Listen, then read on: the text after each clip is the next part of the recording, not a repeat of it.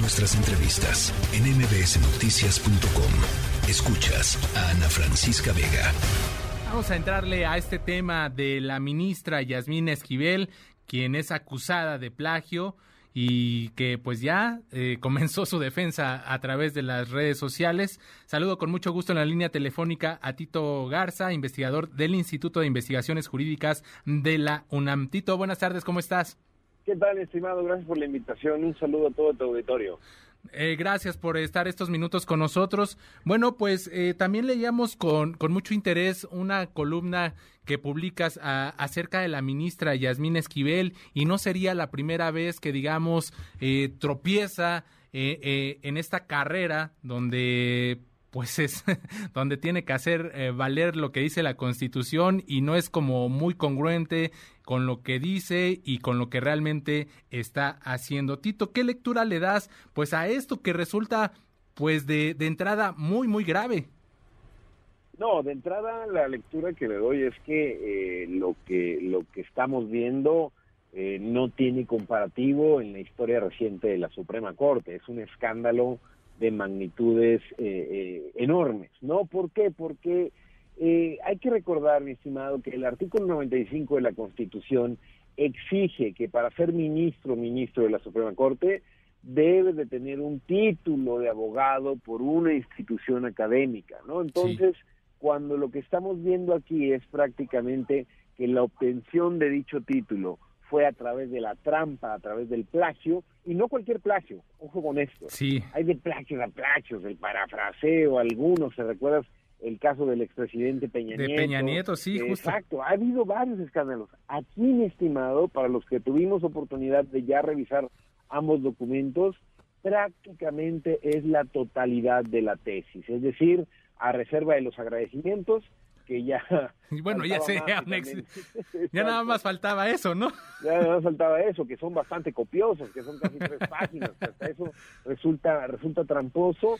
Ahí hay un capítulo nuevo, pero lo cierto es que es más del 80% del trabajo de, eh, de que se plagió la ministra de, de un año antes, de una tesis de un año antes, de 1986, y ella se tituló en el 87. Entonces, la lectura que digo es un escándalo a todas voces, es, es una manera bastante, bastante inmoral de ejercer el cargo, que no solamente es una afrenta para la Suprema Corte y los ministros y las ministras que la conforman, sino también para todo el gremio jurídico en el país.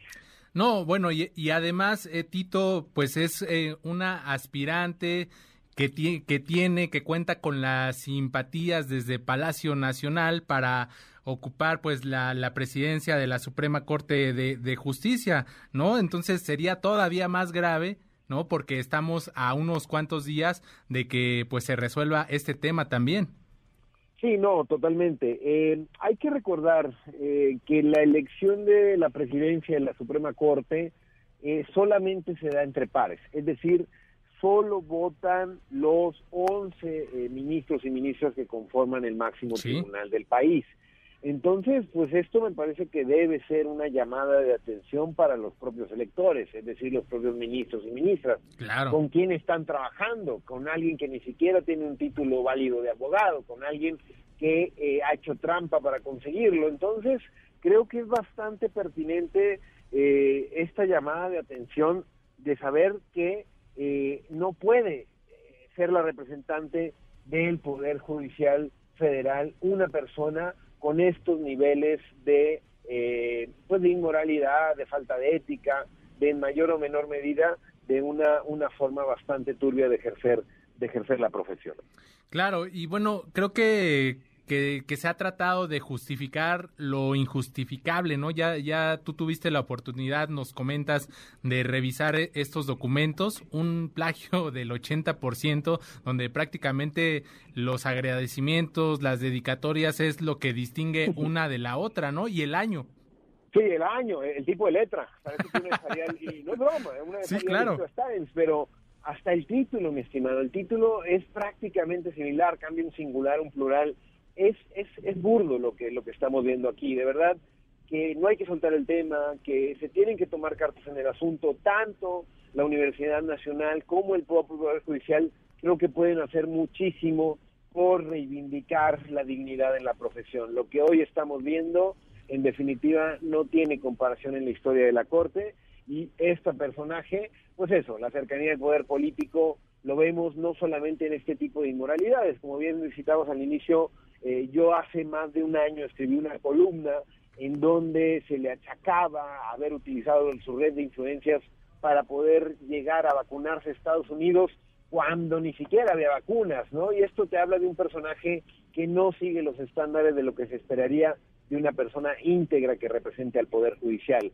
Y más allá de esto, pues bueno, están las sentencias, está el, la sentencia de la consulta popular, de la ley de la industria eléctrica, de la prisión preventiva, de la Guardia Nacional, todas y absolutamente cada una de ellas ha votado muy, muy, muy similar a los deseos de eh, el presidente de la República, Andrés Manuel López Obrador. Entonces, creo que lo que vemos eh, el día de hoy, lo que vemos estos días, pues es simplemente eh, la muy mala elección de un personaje que no nunca debió de haber llegado a Pino Suárez número dos a nuestro máximo tribunal del país.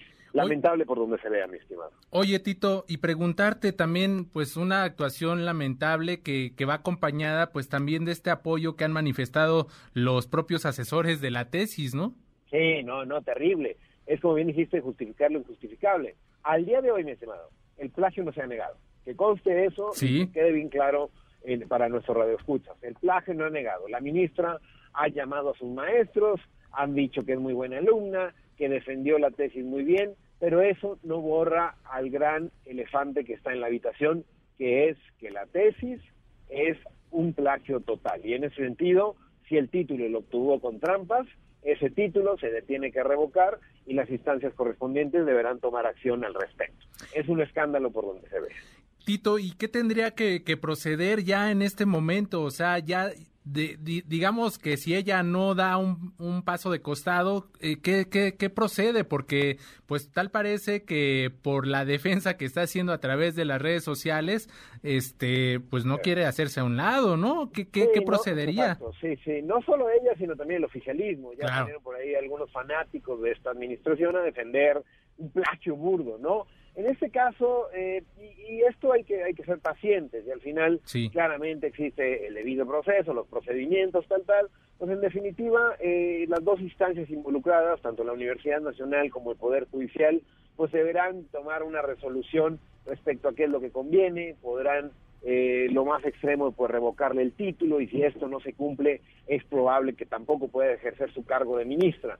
Es, es incierto el panorama, pero creo que hay margen para que los órganos involucrados salgan avante y sobre todo tomen una determinación que deje un muy buen precedente en un país lleno de impunidad y de injusticias, que la corrupción no solamente está en las esferas más altas del poder, la corrupción no solamente está comprando sentencias y teniendo poca autonomía en los fallos de los ministros y las ministras, la corrupción muchas veces empieza desde el aula empieza de la facultad de Derecho, empieza con este tipo de prácticas bastante, bastante turbias que no ayudan a consolidar un sistema de justicia en el país. Oye, Tito, este, y bueno, pues ya lo decías, eh, tendrá que hacer su trabajo la UNAM, digamos en este caso la FES Aragón, que incluso ya, ya emitió un, un, comunicado, ¿no? Donde pues ya dan vista al comité, ¿no? Llamado de Integridad Académica y Científica de la Facultad de Estudios Superiores Aragón, que va a iniciar un análisis. Pero, ¿qué decir también de las voces de la 4T? De esas voces que hoy están al frente de Morena, que están este, dirigiendo Morena, y me refiero a Mario Delgado y a Citlali Hernández, y qué bonito es esto de, del Twitter, ¿no? Que no, no se olvida y queda ahí el testimonio cuando ellos, pues por menos, exigían la dimisión del presidente de ese entonces, Enrique Peña Nieto. No, pues los pinta de cuerpo entero, los pinta de cuerpo entero, eh, no, no hay otro, no hay otro adjetivo que, que una, una hipocresía rampante. Lo cierto es que estas personas eh, utilizan eh, cualquier error o cualquier falla a discreción, son eh, muy buenos para ver la viga en la paja ajena, pero lo cierto, en el ojo ajeno, perdón, pero lo cierto es que los pinta de cuerpo entero. No les interesa la legalidad y el Estado de Derecho, un mejor México, lo que les interesa son solo sus propias convicciones y su propia conveniencia política.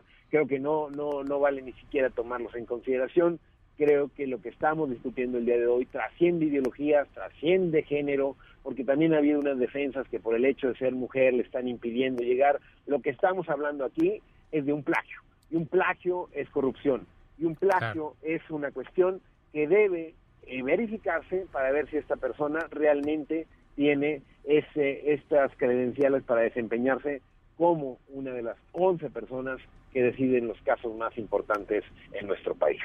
Tito Garza Onofre, investigador del Instituto de Investigaciones Jurídicas de la UNAM, sin duda lo que suceda, ya sea, pues sí, la, decisión que, que, a la que se llegue, lo que se resuelva respecto a este caso, va a ser, va a marcar un antes, un después, en sentido positivo, en sentido negativo, y estaremos muy, muy pendientes de esto. Mientras tanto, agradecemos estos minutos que nos has brindado. No, a la orden, estimado, y no hay que soltar el tema. Creo que de verdad es muy relevante para el futuro de la justicia en México. Muchas gracias por la invitación y quedamos al pendiente. Tito Garza, un abrazo, buena tarde. Hasta luego. La tercera de MBS Noticias.